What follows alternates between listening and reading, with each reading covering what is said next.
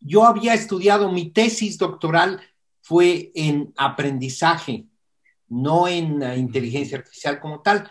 Es más, específicamente el grupo de profesores con los que yo trabajaba tenía prohibido que yo leyera de inteligencia artificial, porque había un pleito entre los dos, un pleito realmente casado, o sea, iban, eran conferencias distintas, iban a una conferencia los de inteligencia artificial, iban a otra conferencia los de aprendizaje. Y entonces los de aprendizaje no querían a los de inteligencia y los de inteligencia artificial no querían a los de aprendizaje. Y se tiraban piedras duras, ¿eh?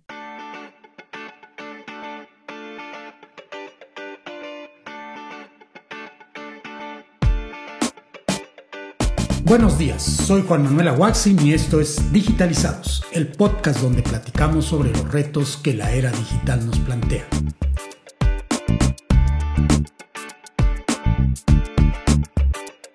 Hoy tenemos como invitado a Antonio Sánchez Aguilar, quien es profesor asociado en computación en Texas Christian University en Fort Worth, Texas. Es miembro fundador del Laboratorio Nacional de Informática Avanzada en Jalapa, Veracruz, México. Sus áreas de investigación se ubican en el uso de la inteligencia artificial, el lenguaje Java, minería de datos y visualización. Antonio fue vicerrector de apoyo académico de la Universidad de las Américas Puebla y profesor en los departamentos de sistemas computacionales y de administración de empresas. Durante su gestión se realizaron muy importantes proyectos de cómputo, entre ellos un importante proyecto de infraestructura académica de cómputo que obtuvo un laureado por parte del Computer Wars Honors Program en el 2001. Antonio Sánchez ha elaborado proyectos de consultoría en sistemas para diversas dependencias de gobierno, como la Secretaría de Comunicaciones y Transportes, el Instituto Nacional de Investigaciones Nucleares y Petróleos Mexicanos. Igualmente ha trabajado en proyectos de consultoría en la banca mexicana, el Banco Internacional de Desarrollo y los gobiernos de México, Nicaragua y Macedonia.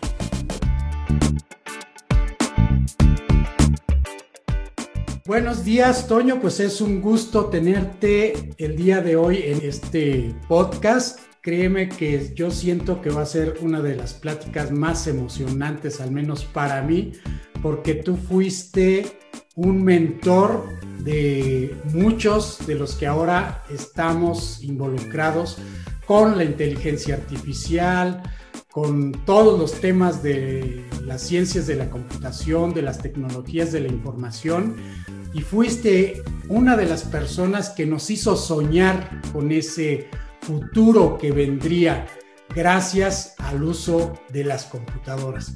Bienvenido a este podcast, Toño. Muchas gracias, Juan. Me da muchísimo gusto estar aquí con ustedes y sobre todo que todavía se acuerden de nosotros. Yo soy profesor y eso me he dedicado toda la vida a promover profesor y además soy profesor de licenciatura. O sea, es en la licenciatura donde se despierte el interés para los chicos para estudiar eh, posgrados y cosas mayores. Efectivamente, Toño, y, y así te veo como una persona que sabe sacar el entusiasmo hasta de la persona que menos cree en ella. Yo vi como algunos de mis compañeros en tu clase siempre salían con otra cara. ¿No? Era algo diferente. Eh, en primera, pues es, eso era lo que eh, tenía como característica una clase tuya, diferente, ¿no? No era una clase en la que decía uno, ay, pues ya tengo que ir otra vez a mi clase. Decía uno, ah, ya voy a ir otra vez a mi clase con el doctor Sánchez. ¿Sí? Y bueno, pues eh, me gustaría entonces iniciar con una primera pregunta.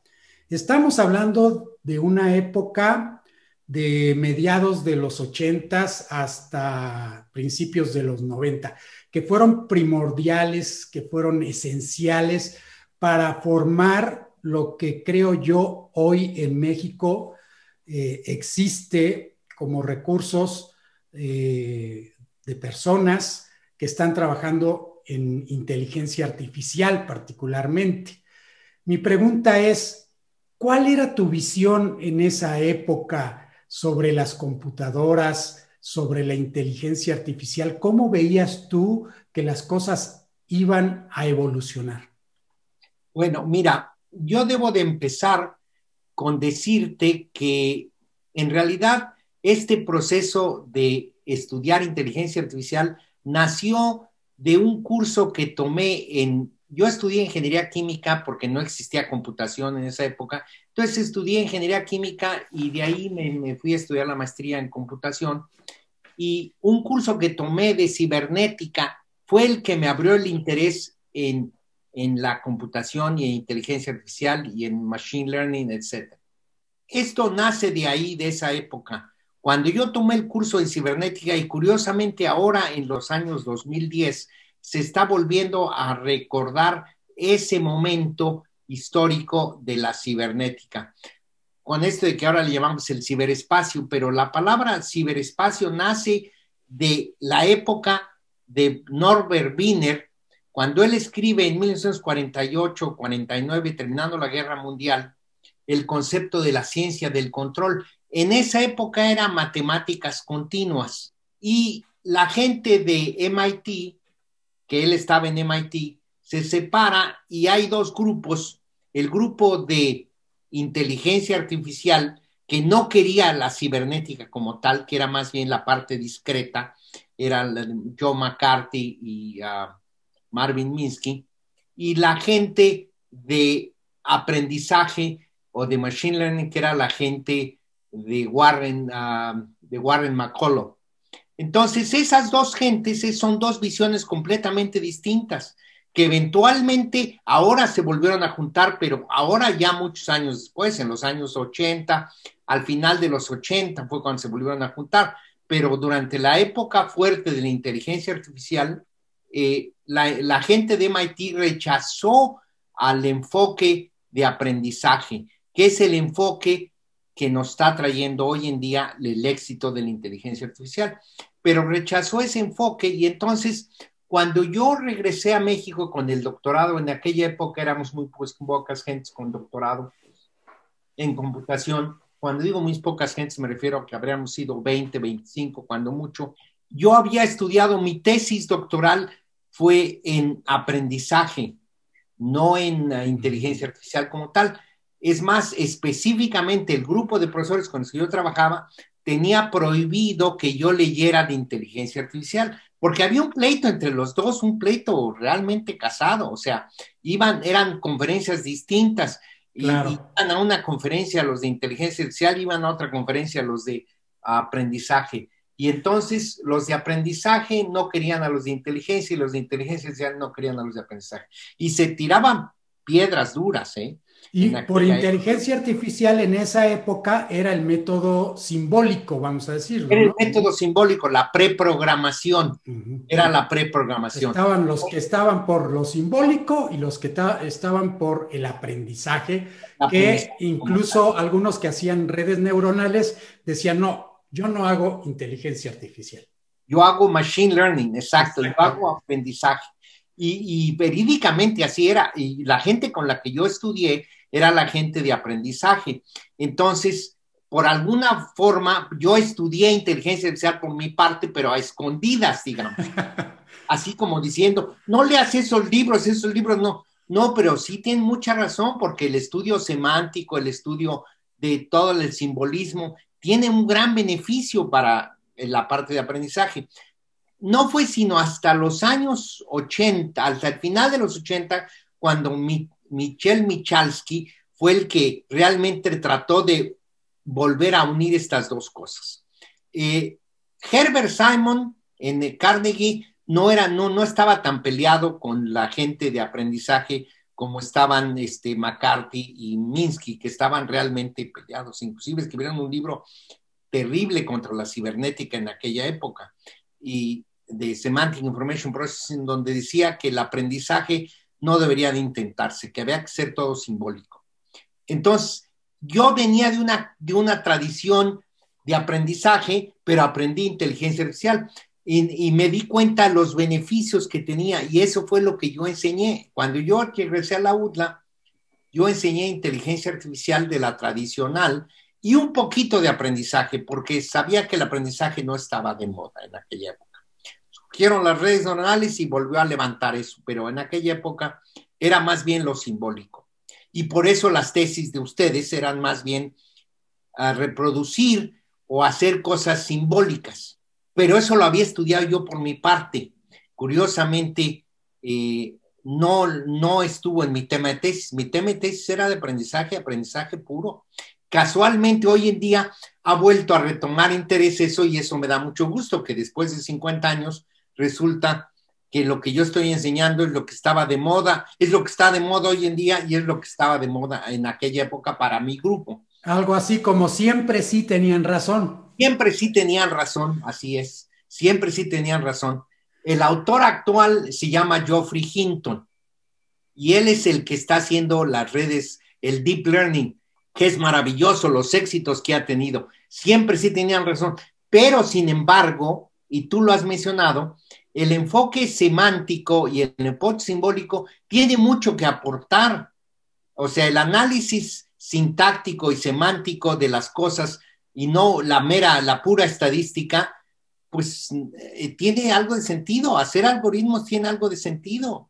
Sí, dos cosas diferentes. Una tratar de comprender cómo podría estar funcionando a lo mejor un poquito el razonamiento humano, ya no diría yo el cerebro, porque esa es otra cosa, ¿verdad? Un poco cómo funciona ese razonamiento humano y en el otro, pues es más bien, pues aprendo, y es algo que critican mucho a las redes neuronales, dicen, pues sí, aprende y aprende muy bien, pero no sabes qué aprendió, Claro, es que ese es, el dilema del conocimiento opaco.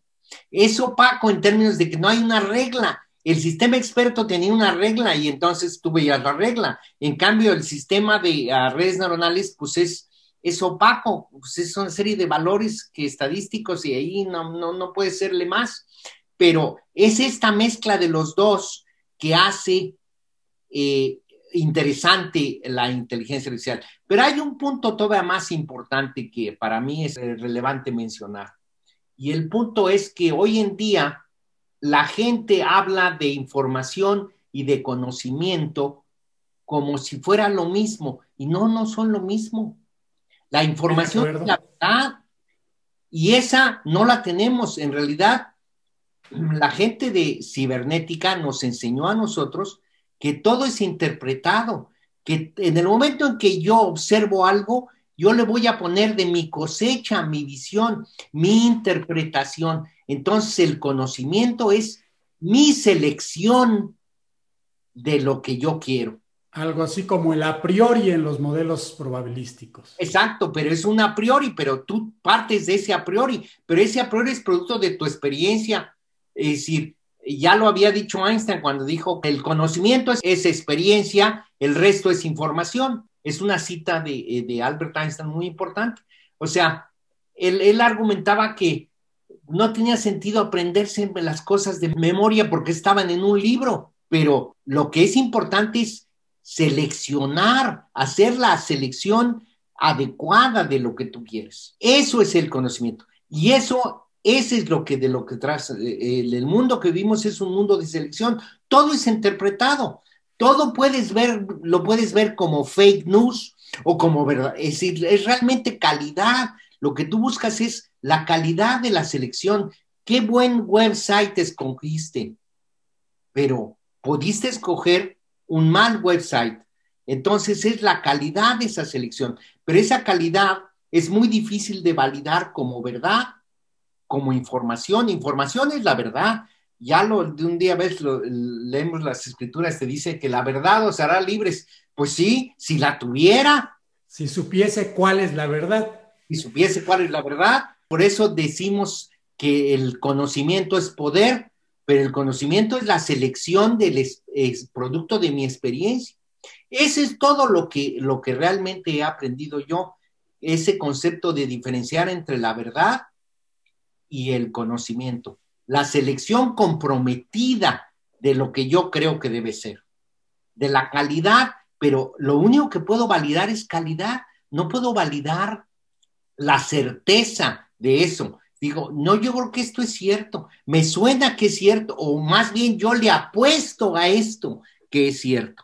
Ese es en el mundo en el que vivimos. Vivimos en un mundo básicamente de conocimiento, no en un mundo de información. En mi opinión, claro, esa es una decisión que tengo, existen pocas verdades, pocas verdades universales.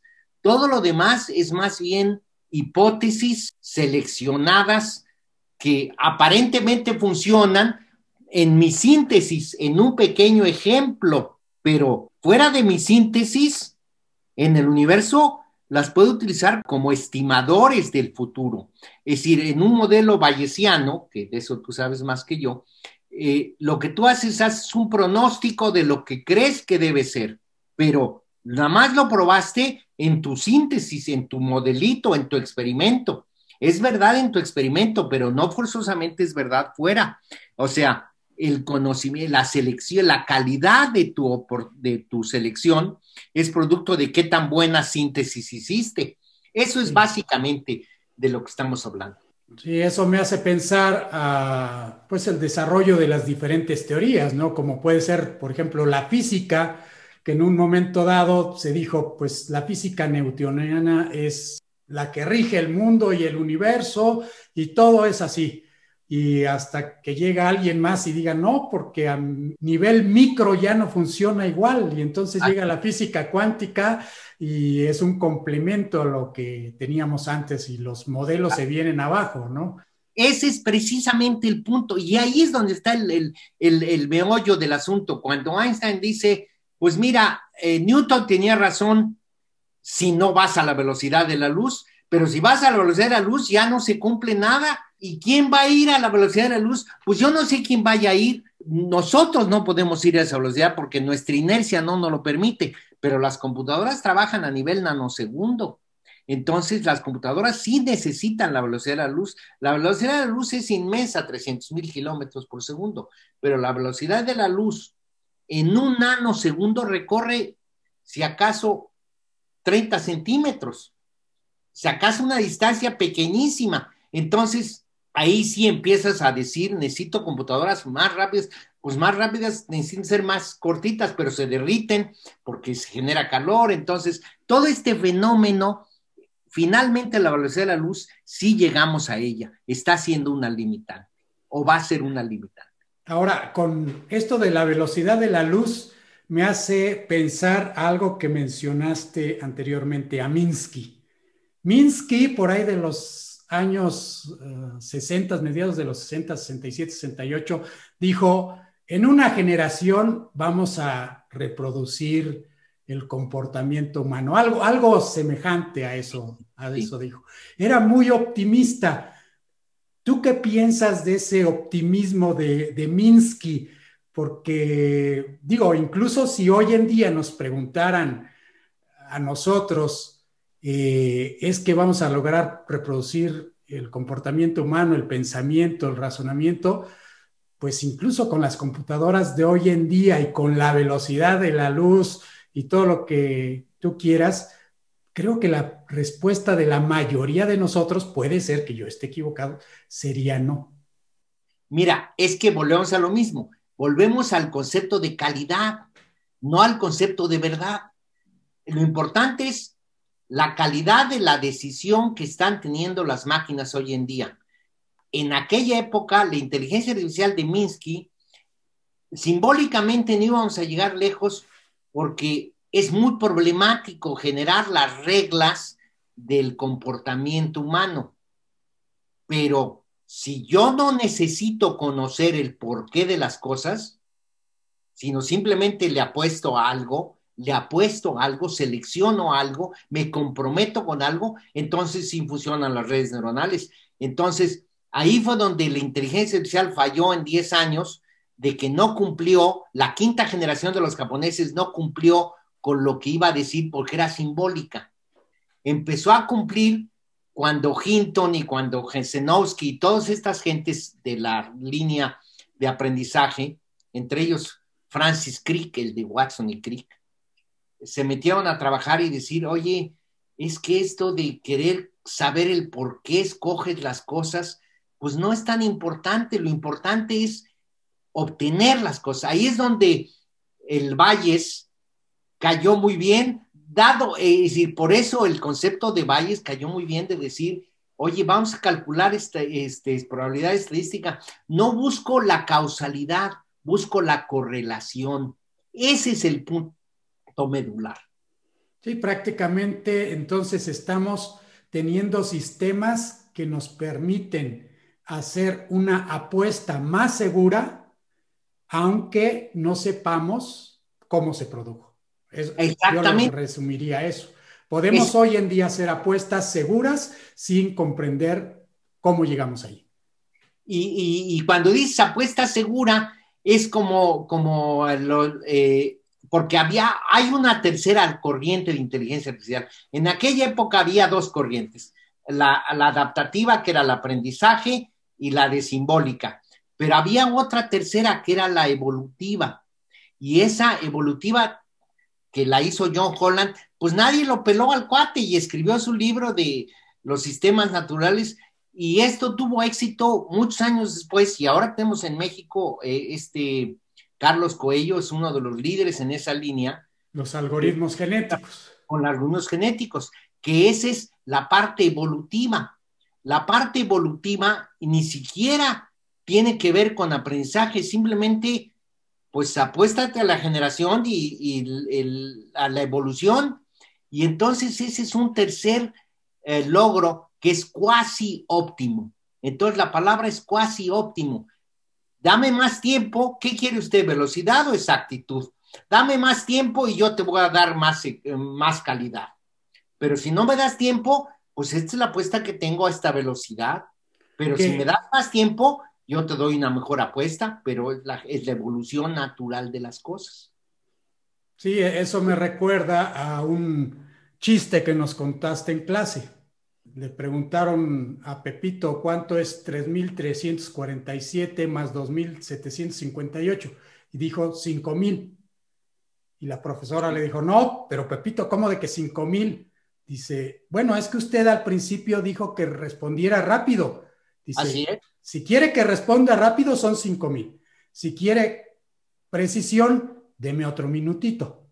Exactamente, ese, ese, es ese es el algoritmo cuasi óptimo, que no te puedo asegurar el éxito hasta que llegue, pero yo no sé si llegué al óptimo en, la parte simbólica, la gente simbólica sí quiere obtener mejores algoritmos. Me acuerdo que alguna vez, cuando empezamos a trabajar en los genéticos, me acuerdo que una vez un profesor me dijo, oye, pero hay mejores modelos de correlación. Sí, pero la diferencia es que en esos te quemaste tú tus neuronas y en estos son las neuronas artificiales, son los chips los que se queman.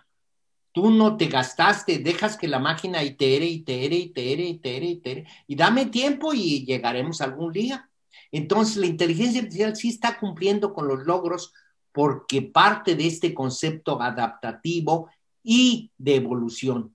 Esos son los dos modelos que en realidad darán a la inteligencia artificial lo que no dio la parte simbólica. La parte simbólica creyó que podía codificar todo y el ejemplo más natural o más claro de esto fue el de Douglas Lennart, que fue el que quiso programarle todo a la máquina en el famoso SIC, ¿no? El tratar de que la máquina a través de simbolismos descubriera todo, pues no está muy cañón. Muy difícil tratar de aprender todo. Ahora, ya que hablamos de algoritmos genéticos, yo te preguntaría, ¿es que finalmente la inteligencia artificial no viene siendo en todos los casos un problema de optimización. Porque ya vimos que las redes neuronales pues necesitan realizar una optimización. Y si nos vamos al lado simbólico, pues tendríamos que buscar el camino más corto a la solución, si pudiéramos, ¿verdad? A lo mejor con un algoritmo como Dijkstra, si lo pudiéramos hacer, porque no para todos es posible, y decimos, bueno, pues a lo mejor y se resume la IA a un problema de optimización. ¿Qué piensas de eso? Mira, lo que pasa es que aquí el argumento de la optimización, la razón por la cual meto algoritmos genéticos es por los valores iniciales de una red neuronal. ¿Qué valores, dependiendo de los valores iniciales de los que partes, puedes llegar más rápido al aprendizaje? Entonces, eso es lo cuasi, eso es lo cuasi óptimo. Si tú partes de una red neuronal con valores completamente aleatorios, la probabilidad de que llegues a la solución te va a llevar muchísimo tiempo. Mientras que si entras con, con semillas predefinidas, que sabes que son buenas semillas, y eso lo sabes por la parte de simbólica de inteligencia, la parte algorítmica. La parte algorítmica te puede dar semillas buenas que las utilizas como la base inicial de la adaptación. Entonces así puedes aprender más. Entonces una mezcla de estos tres fenómenos, de la parte eh, simbólica que te da ayuda a generar unas semillas básicas y con esas semillas básicas tú puedes adaptarte y aprender pero al final el conocimiento va a ser opaco. Aquí en la parte simbólica de las redes neuronales, supongo que te refieres a que podemos derivar la función que estamos optimizando y eso nos da una mejor idea de hacia dónde ir. Claro, así es. Es decir, el argumento es cuántas neuronas quieres, eh, si vas a, y qué valores iniciales van a tener los umbrales y las dendritas. ¿Qué valores iniciales debes tener? Eso lo puedes resolver simbólicamente o al menos creer que tienes una buena semilla. Y de ahí partir para crecer, pero dejar que la máquina solita aprenda. Eh, esa ha sido mi experiencia. Mi experiencia ha sido que el aprendizaje sí llega tarde que temprano, pero llega. Pero es cosa de velocidad, es cosa de darme tiempo para hacerlo. Y si me das tiempo, ya las máquinas te entienden y puedes hablar con las máquinas, cosa que hace 40 años no podías, porque no había el hardware suficiente para reconocer imágenes o para reconocer sonidos o fonemas. Hoy en día ya lo hay, pero, pero no trates de explicarle a la gente, dame la regla del conocimiento. Ah, no, pues no te la puedo dar. Es opaca completamente, está en tu cabeza este, está en nuestra cabeza y en, en este caso en las neuronas de la computadora. Lo que sí puedo hacer un dump de la memoria y bajarlo a disco y entonces tener los valorcitos de punto .05, punto .075, 6, 7, 4, lo que haya sido, lo que haya quedado. Pero es el problema de las redes neuronales, que esta red, y ahora con el deep learning, pues estamos todavía metimos, anteriormente Sibenco había creado este concepto de con una con una sola ah, red o una sola red oculta era suficiente para resolver cualquier teorema. Pues sí, pero Geoffrey Hinton dijo, no, pero ¿para qué me voy a una? Mejor me meto 15 capas, una capa oculta, no, mejor me meto 15 capas y puedo llegar a reconocer cualquier imagen. No necesito perder el tiempo en reconfigurar la imagen. Yo me acuerdo cómo perdía muchísimo tiempo Pilar Gómez Gil en la UTLA en repreparar la imagen para poder aprender. Hoy en día una red neuronal este, con deep learning, le metes cualquier imagen y, la ajusta porque son 15 capas con backpropagation, ¿no? Sí, tenemos herramientas, afortunadamente hoy en día, como TensorFlow, que pues ya nos permiten hacer las cosas en minutos. Lo que a Pilar le llevaba toda una tesis, hoy en día, pues lo podemos hacer en minutos tal cual, ¿no? Así es, así es. E, ese es, ese es el punto del deep learning. Esa es la razón por la cual Geoffrey Hinton cree y tiene la fe, y es la apuesta que él ha hecho, de que tarde o temprano va a ser una máquina que haga todo. Ahora, Ahí el punto medular de la inteligencia artificial en lo que, en lo que no hemos podido partir, el punto singular es cuando la máquina tenga autoconciencia. Mientras la máquina no tenga autoconciencia, pues va a depender que yo la eche a andar y yo la aprenda porque no tiene autoconciencia. La pregunta es si algún día va a tener la máquina autoconciencia. Eso no te lo puedo decir. Ahí, cuando dices no te lo puedo decir, existe una duda entonces para ti. Existe una duda porque yo creo, ahí es donde yo creo, pero esa es creencia, de que alguien llega y te dice, te da el chispazo, ¿no? pero eso es lo que yo, como la pintura en el Vaticano entre Dios y el hermano. Ese chispazo, pero ese chispazo es creencia. Creencia en lo que tú quieras, ¿no? Pero es, no es verdad. Es creencia. Es otra vez selección comprometida producto de mi experiencia. Puede ser entonces que la autoconciencia sea finalmente un punto de creer o no creer. Tú podrías creer que la computadora sí tiene autoconciencia y yo te podría decir, pues no, para mí no la tiene. Claro, pero eso otra vez es, eh, es, es una selección, es conocimiento, ¿no es verdad? Tú me puedes hacer un experimento donde demuestres que en ese experimento, en esa síntesis, sí es cierta la autoconciencia o no es cierta la autoconciencia, pero de ahí al universo, pues es un brinco mortal, ¿no? Es un pronóstico.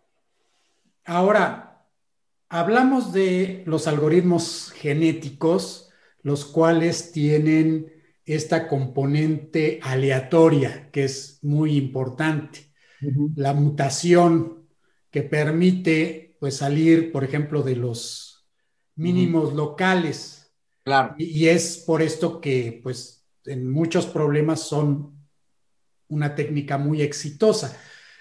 ¿Cuál es el papel de lo aleatorio en la inteligencia artificial? Mira, aquí el punto del que puedo mencionarte es lo siguiente. Eh, está la mutación, pero hay otra cosa, es el tiempo. Ah, porque la mutación tiene una probabilidad muy pequeñita. La probabilidad de la, mutación es realmente pequeña, gracias a Dios es pequeña, porque si no fuera, eh, si no fuera pequeña, Imagínate, yo tendría un hijo de tres ojos, no hombre, qué cosa, no, no, no, qué maravilla que, que yo no veo mutantes en mis hijos, que mis hijos son iguales a mí, y, es decir, más inteligentes, pero mutantes, ¿no? O sea, más inteligentes en términos de que escogen mejor que yo, pero, pero no hay la mutación. Ahora, la mutación se da si creemos en la evolución, y otra vez es una creencia, si creemos en la evolución, va a tardar millones y millones y millones de años. Eh, una iteración de 10.000, pues correr un programa, hacer un loop de 10.000 iteraciones, pues es cosa de segundos. Pero 10.000 iteraciones, 10.000 generaciones son precisamente las que hemos vivido, 10.000 no son 80.000 años. La cultura del hombre lleva acaso 10.000 generaciones o 20 mil generaciones, pero hacer un loop de 20 mil, pues no, hombre, un algoritmo genético, la mutación es mínima, pero en 20 mil generaciones, pues sí se da.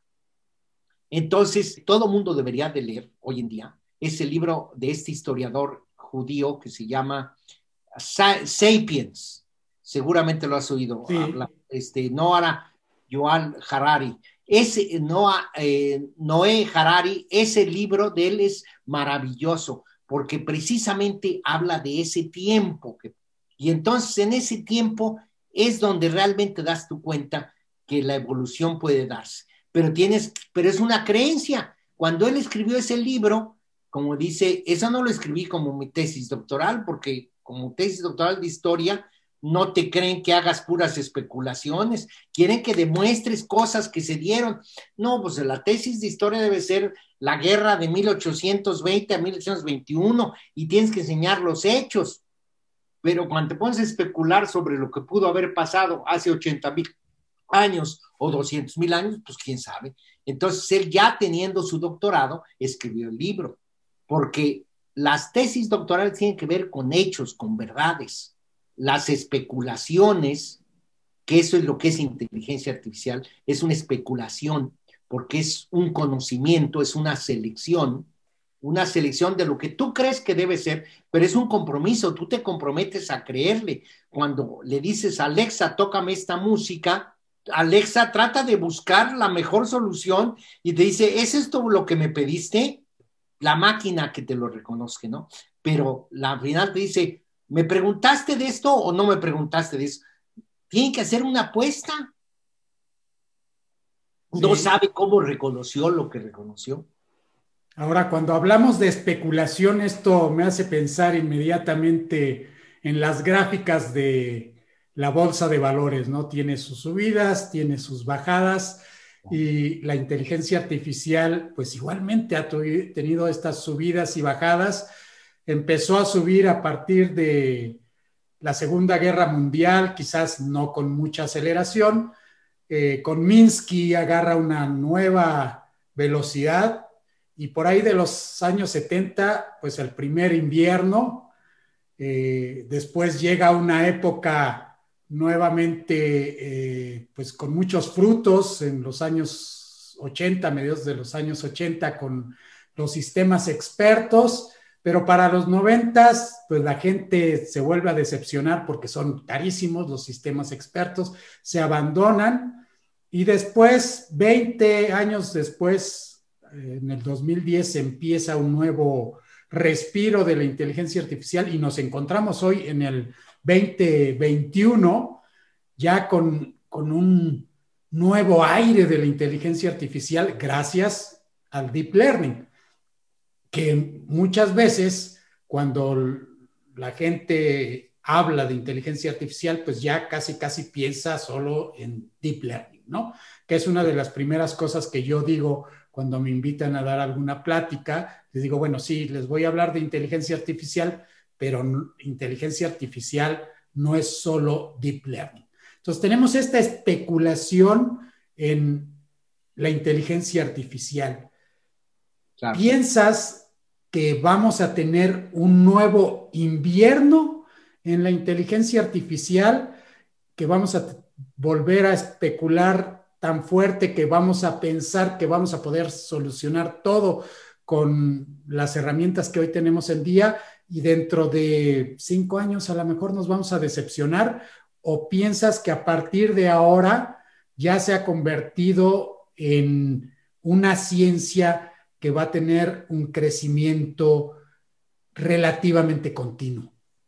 Mira, aquí lo que hay que, lo que, hay que tomar en cuenta es regresarnos a antes de la inteligencia artificial, a la cibernética. Y por eso, por eso partí mi plática de ahí.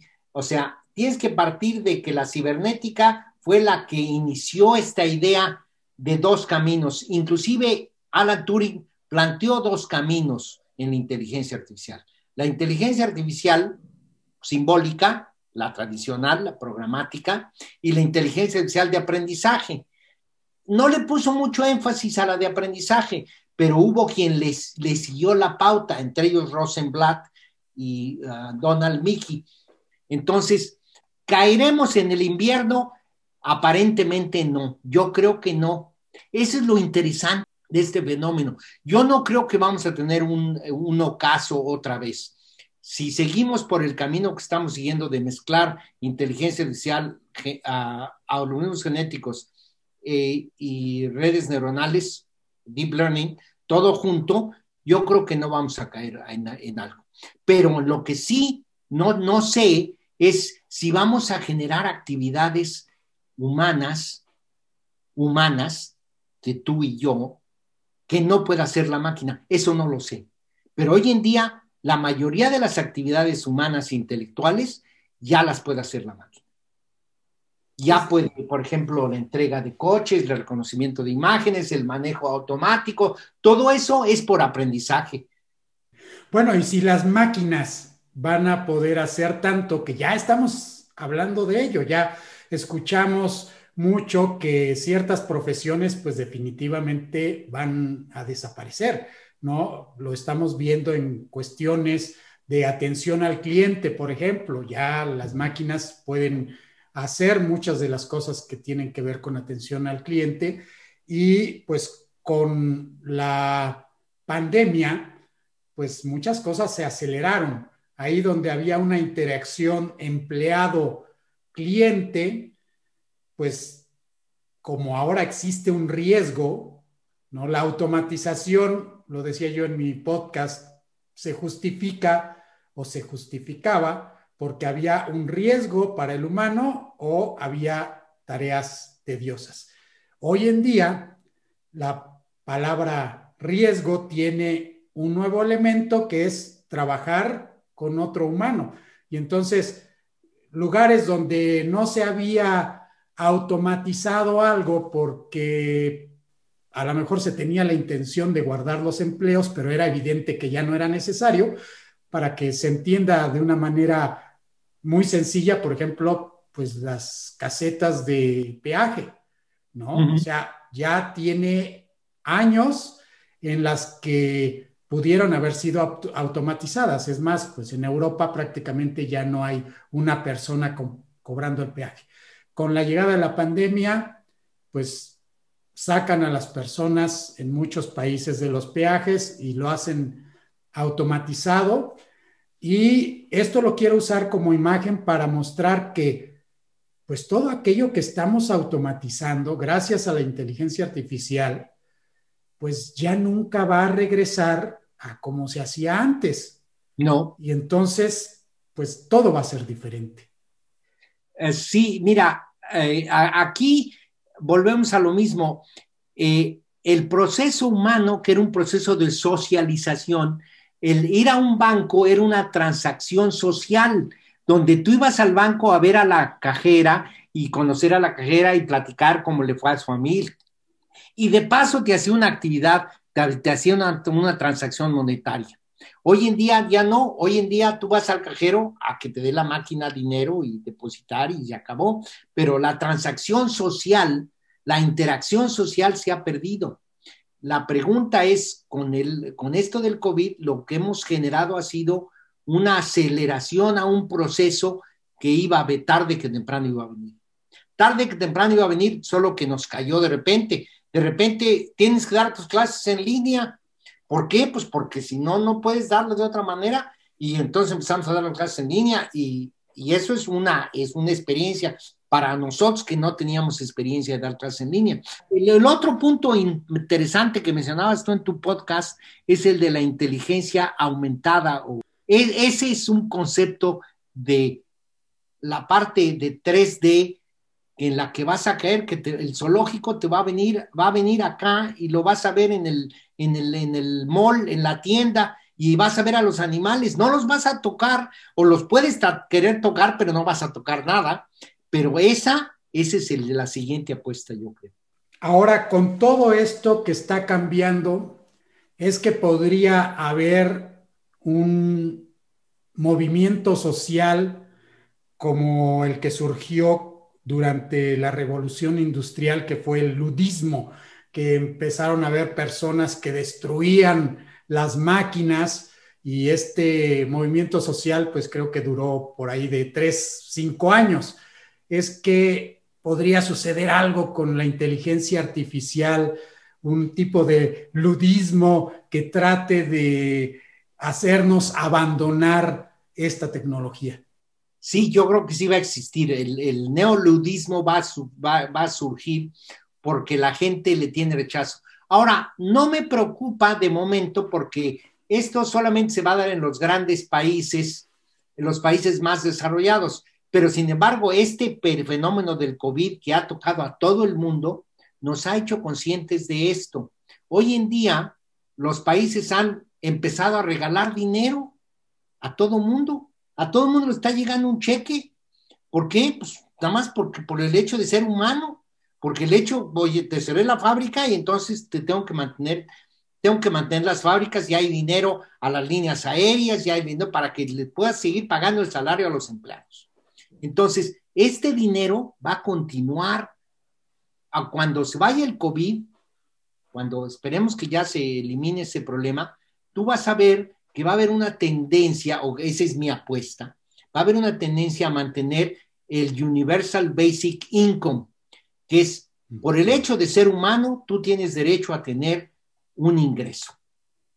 Ese va a tener otros problemas de decir, o sea, ya le, ya le apostaron a que yo, a que la máquina va a hacer mi trabajo, entonces yo tengo derecho a un ingreso. Claro, ¿quién lo va a pagar? Las empresas que están manufacturando cosas y entonces con máquinas y las máquinas, pues ya no tienes que venir tú a trabajar, pero ahí está tu ingreso. Pero ese, esto que le están pagando ahorita la gente, aquí en Estados Unidos le pagan 500 o 600 dólares eh, mensuales por persona o sea que una familia de cuatro puede recibir dos mil dólares de ingreso o, y quiere que sea más, ¿no? Pero no sé en Europa cómo esté siendo, pero tengo entendido que también hay un fenómeno similares, ¿no? O sea, por el hecho de ser un individuo, tú tienes, de, o una familia, tú tienes derecho a un ingreso fijo que sale de los impuestos de la manufactura de otros productos. Eso va a suceder y ya está sucediendo. El COVID lo aceleró. Y esa era precisamente mi siguiente pregunta, que ya la respondiste en parte.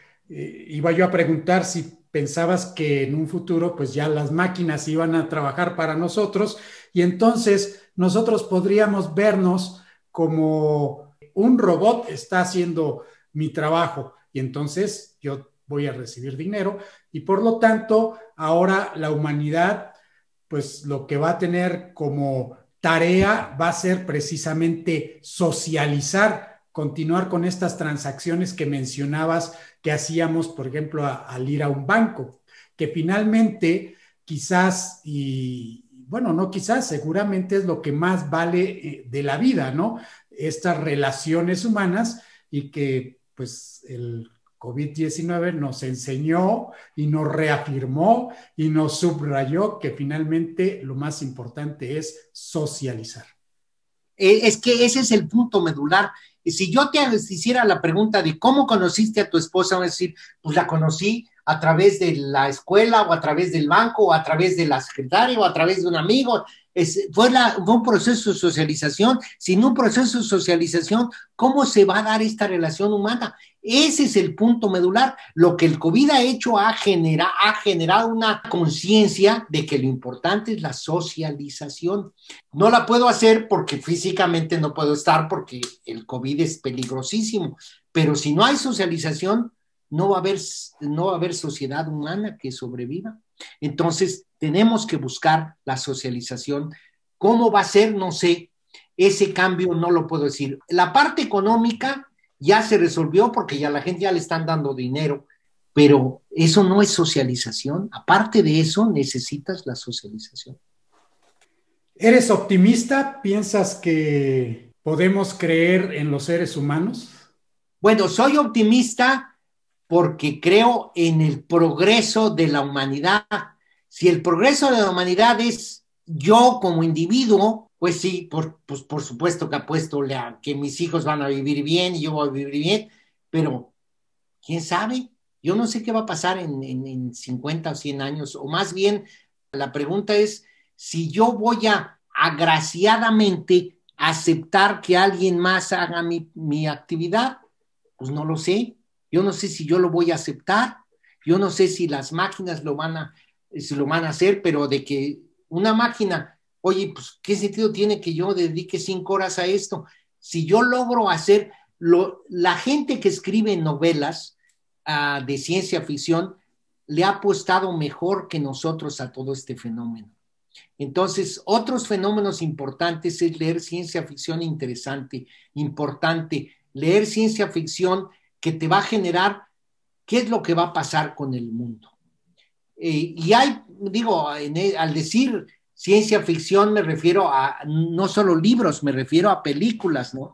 Hay películas muy interesantes que te plantean este fenómeno distópicamente porque lo vemos como seres humanos, pero la película de Wally es una excelente película que te plantea optimísticamente para dónde vamos.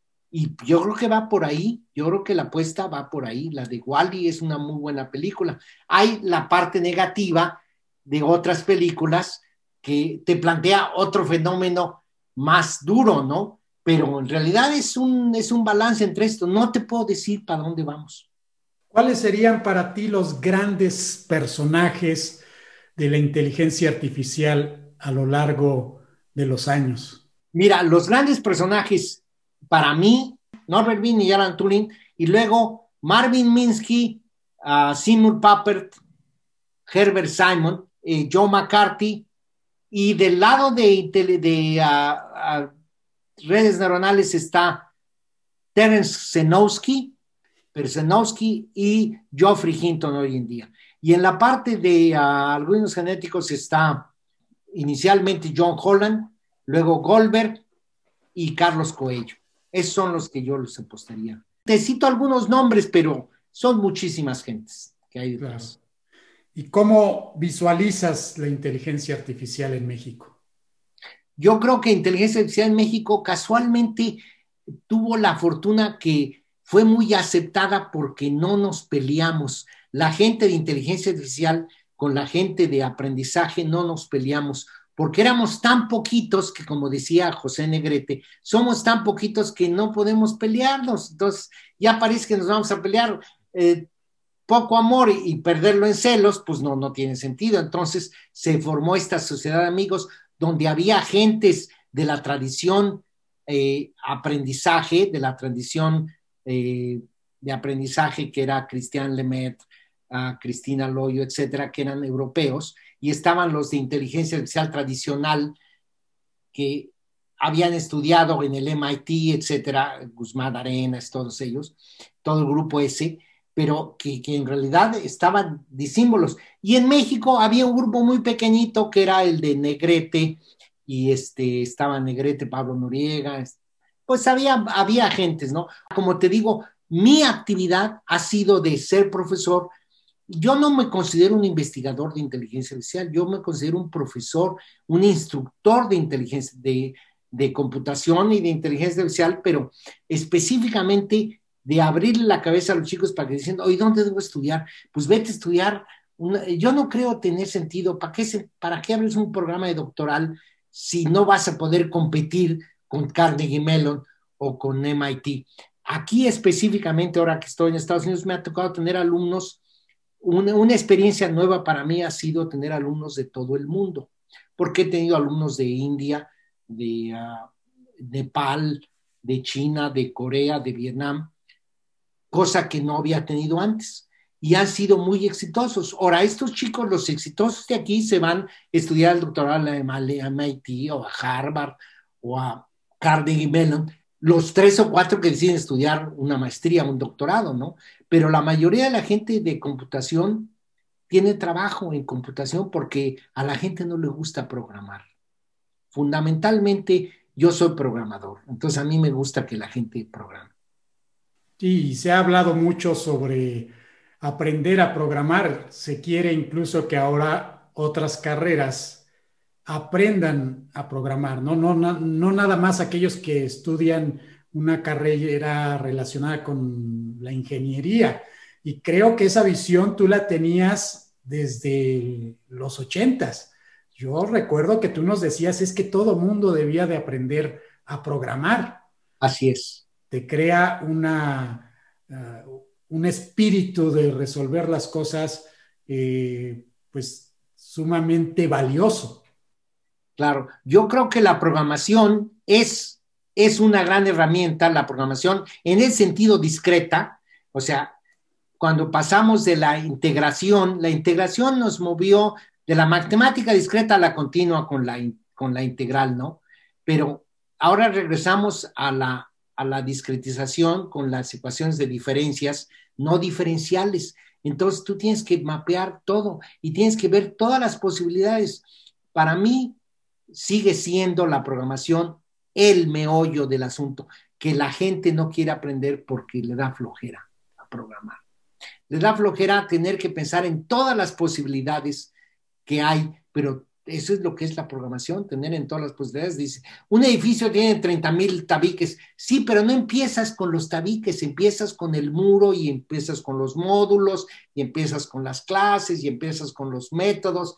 Y todo eso es, es lo que te va haciendo. ¿Qué te puedo decir? En lenguajes, pues yo he aprendido todos los lenguajes que ha habido, me ha tocado ver cómo desfilan los lenguajes hoy en día. El Python y el, Java son los que están de moda. En aquella época era el Fortran y el Lisp, que fue el que ustedes aprendieron el Lisp, pero, pero hoy en día pues eso ya no, no se usa. Ya que mencionas los ladrillos y Python, te haré una última pregunta en este contexto de la inteligencia artificial. Hoy en día vemos que hay muchas herramientas para hacer inteligencia artificial.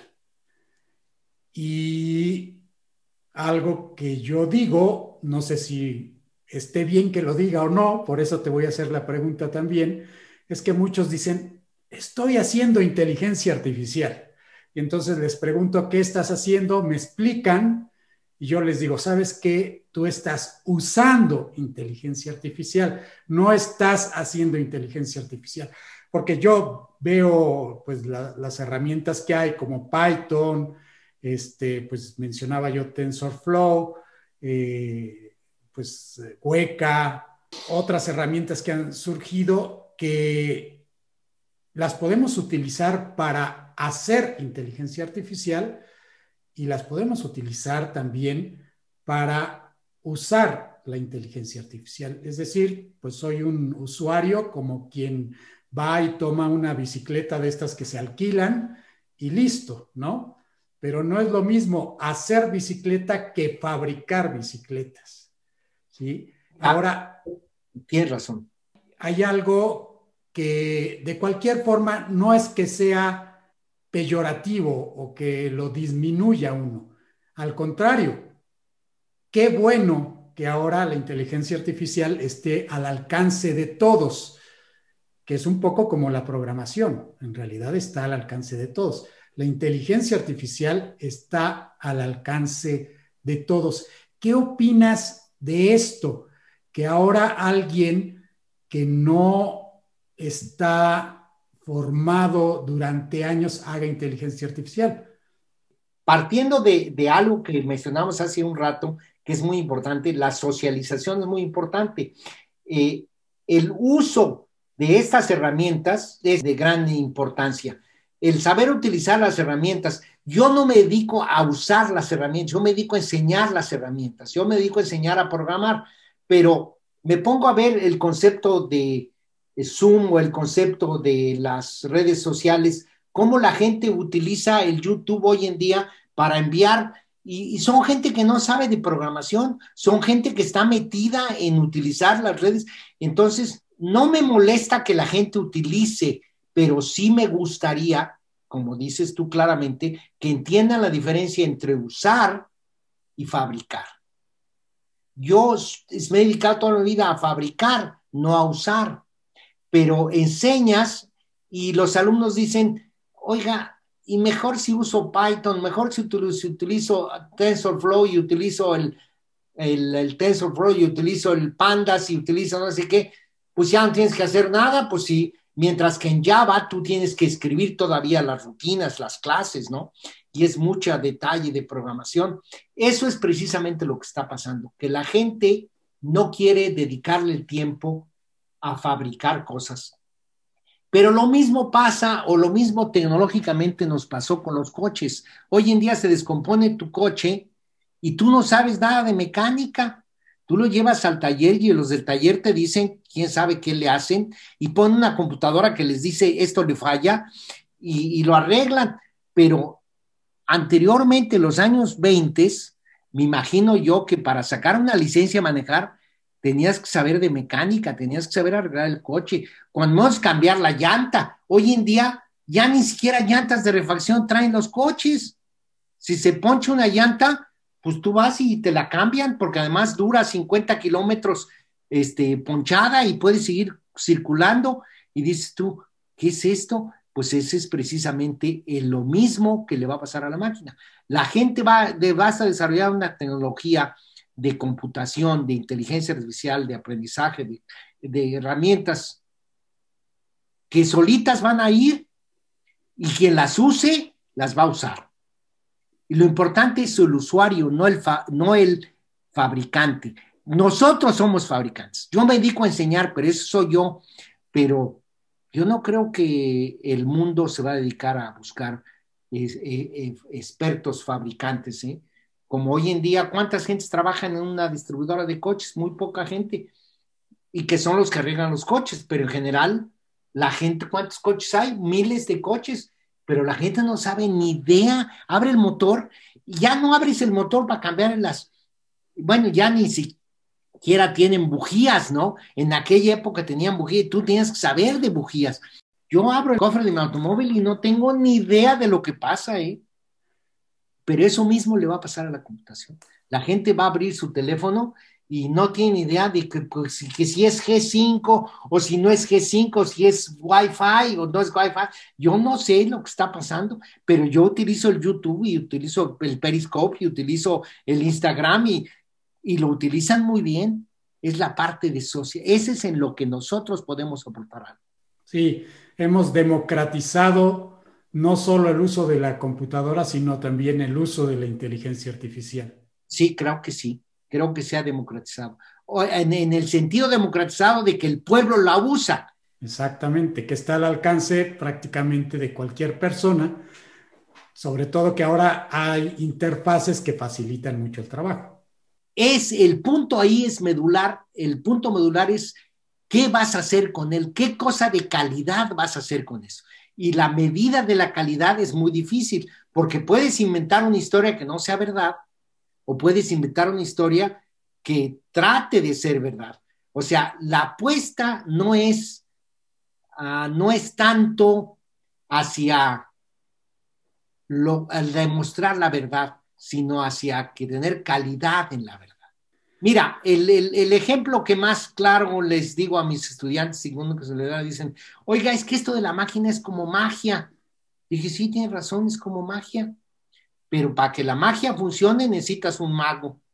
Y esos son los programadores. Los magos son gentes como tú, como Juan Manuel, que aprendió, que sabe programar eh, modelos de valles probabilísticos. Pues eso es lo importante. El mago que hace que la magia funcione, pero la gente está enamorada de la magia. Muy bien, pues vamos a pasar a una última parte de este podcast en la que pues abordamos aspectos un poquito más personales. Tengo el gusto de conocerte, Toño, desde hace mucho tiempo y me da verdaderamente un enorme placer ver que sigue siendo la misma persona que conocí el primer día que llegué a la universidad. Eres un fabricante no solo de inteligencia artificial, sino de muchas otras cosas porque podríamos hablar de otros temas, no solo de inteligencia artificial, eh, pero yo creo que eres sobre todo un fabricante de gente exitosa. Yo lo puedo decir con mucho orgullo porque muchos de los que fuimos tus alumnos, pues aprendimos mucho de ti, te recordamos con muchísimo cariño y pues comprobado está el día de hoy que las pláticas siguen siendo tan entusiastas e interesantes como antes. ¿Cómo le haces tú para lograr transmitir el conocimiento como lo haces?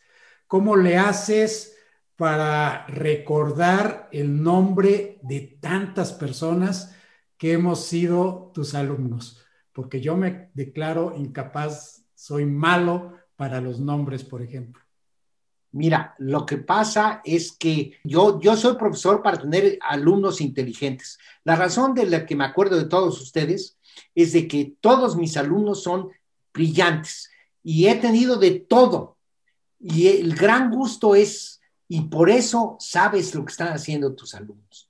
Cuando tus alumnos son brillantes, y otra vez, la brillantez se mide como una calidad este, pues yo creo que lo que tú haces en estadística, lo que hacen todos los demás, en, eh, lo, que veo que están haciendo la gente en inteligencia artificial, es maravilloso.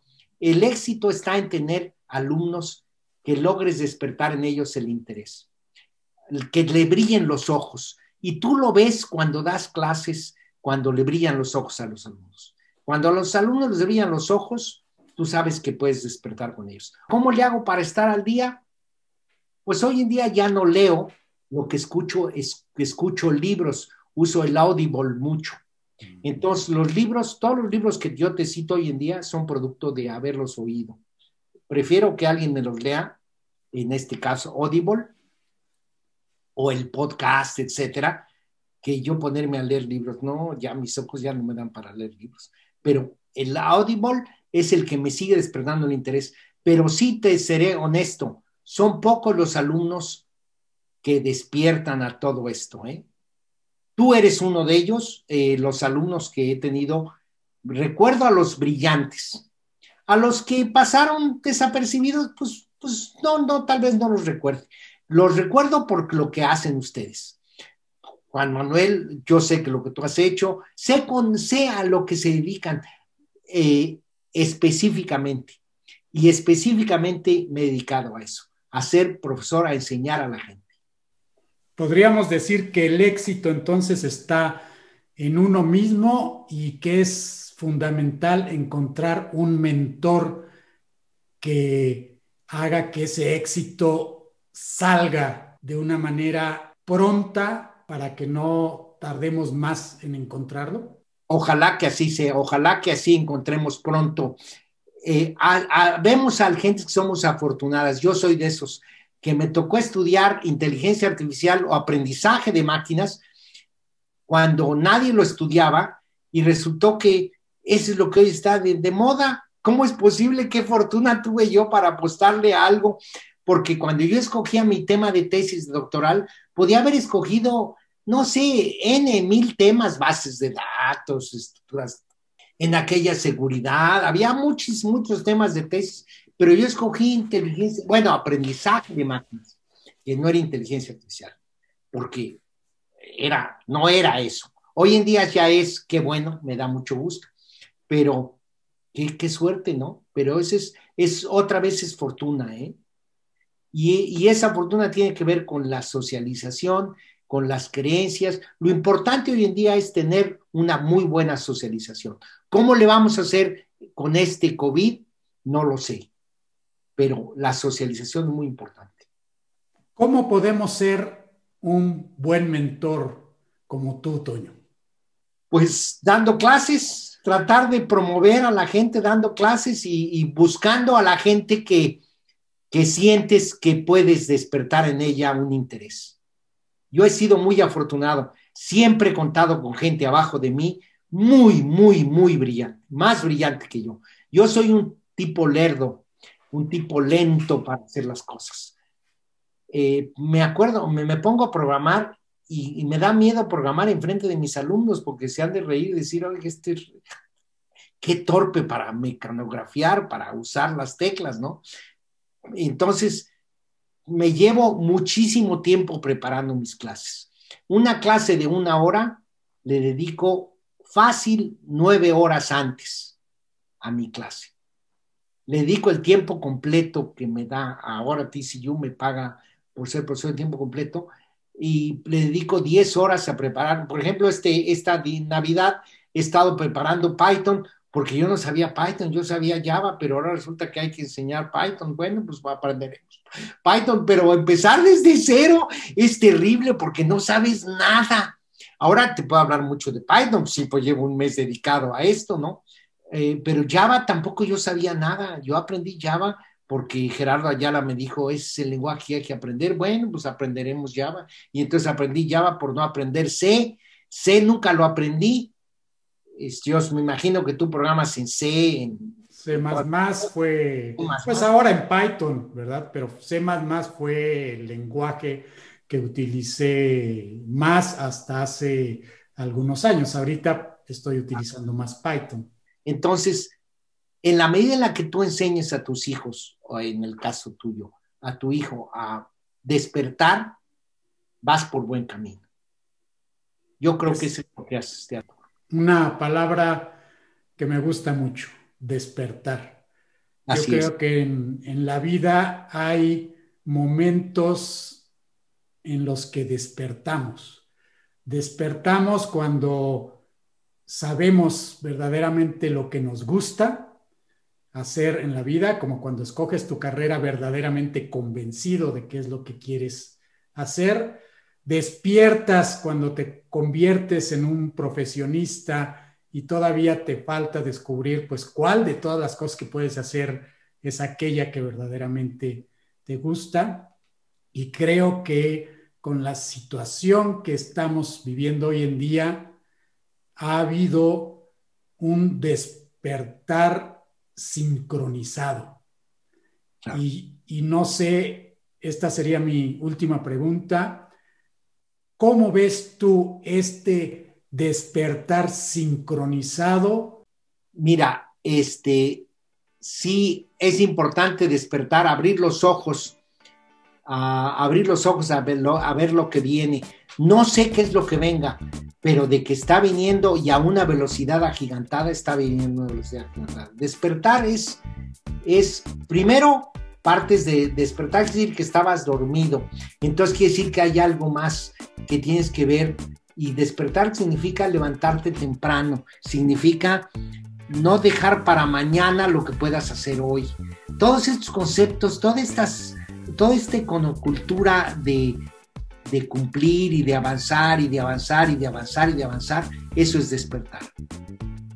Muy bien, Toño. Pues te agradezco mucho esta plática. Ha sido tan interesante como las que teníamos hace más de 20 años que nos conocemos. Eh, te agradezco y no terminaré de agradecerte esta plática. Te envío un súper abrazo y pues esperemos que podamos seguir intercambiando ideas. ¿Por qué no? Algún día de estos podremos reunirnos como antes y estoy seguro que la plática pues será tan extensa y tan interesante como lo solía ser y como lo ha sido el día de hoy. Muy bien, pues te agradezco mucho a ti, Juan Noel, que me has invitado. Tienes grandes ponentes en, tu, en tus podcasts, eh, son gente brillante, todos ellos son brillantes. Todas las pláticas de todas las que los lo oí, todos los podcasts, me gustaron todos. Entonces, todos están muy interesantes. Entonces, te deseo el mayor de los éxitos. Mucho éxito y por ahí vamos. Gracias, Toño. Hasta la próxima.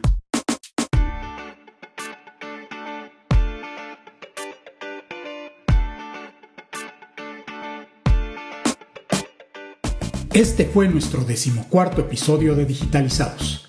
Pueden encontrar más información sobre Antonio Sánchez Aguilar a través de nuestra página web digitalizados.mx o en la descripción del episodio en Spotify, Apple Podcasts o Google Podcasts. No olvides suscribirte en alguna de estas plataformas, ya que esto nos ayuda a que muchos más puedan aprovechar este proyecto. Soy Juan Manuel Aguaxin y los espero en el próximo episodio les tengo reservada una agradable plática con quienes están digitalizando el mundo.